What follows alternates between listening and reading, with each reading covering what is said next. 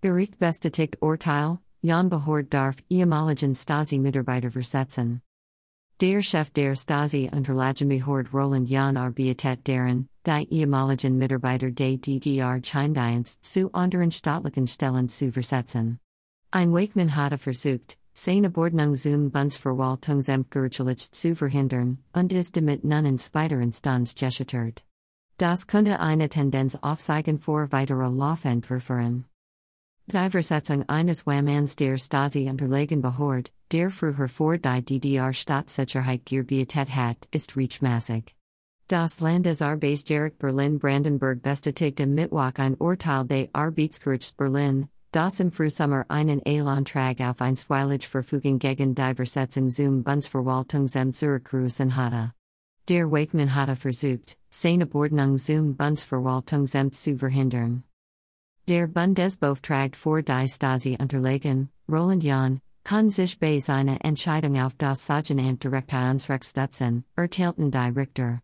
Es stehe Arbeitgebern gegenüber ihren Beschäftigten zu.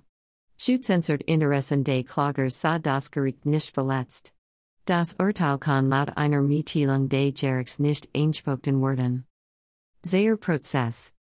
Versetzung gestaltet sich schwierig, Früher Stasi-Mitarbeiter in der Jahn Behord. Noch immer arbeiten früher Stasi-Mitarbeiter in der Stasi Unterlagen Behord, und das obwohl sich deren oberster Leiter Roland Jahn seit seinem Amtsantritt dafür einsetzt, sie versetzen zu lassen. Doch dieser Prozess gestaltet sich so. Noch 24 ehemalige Stasi Einschorage in der Behord. Der Wakeman hatte bestritten, dass die nachträglich eingefügte Bestimmung im Stasi Unterlagen Gesetz, Wanich ex Stasi Mitarbeiter in andere Bundsbehörden versetzt worden können, Befrischungsmasse. Darauf komme es in diesem Fall aber nichten, entschied das Gericht. Der erste Leiter der Stasi Unterlagen Behörde, der heutige Bundespräsident Joachim Gauck, hatte nach der Wiedervereinigung ehemalig Mitarbeiter der Stasi eingestellt, um deren Kenntnis der DDR Chindienst nutzen zu können. Sein nach Nachfolger Roland Jahn hatte bei seinem Amtsantritt als Bundesbeauftragter für die Stasi Unterlagen Anfang 2011 erklärt, es sei den Opfern nicht zuzumuten, in der Behörde auf ehemalige Stasi-Mitarbeiter zu treffen. Erkundigten, alle früheren Stasi-Leute zu versetzen. Das daraufhin geändert Stasi-Unterlagengesetz wurde so geändert, dass dies auch gegen den Willen der Betreffenden möglich ist.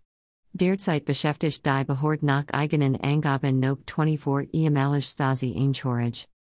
Tendenz vor übrig.